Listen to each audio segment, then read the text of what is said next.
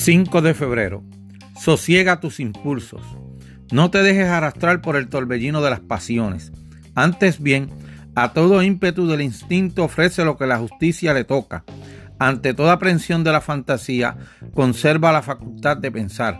Marco Aurelio.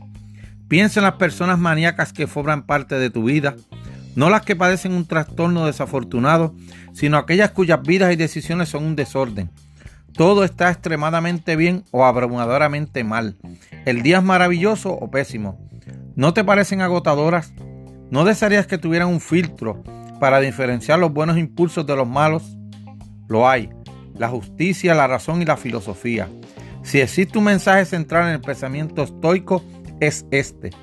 Se van a manifestar impulsos de toda clase y tu labor es controlarlo, como entrenar a un perro.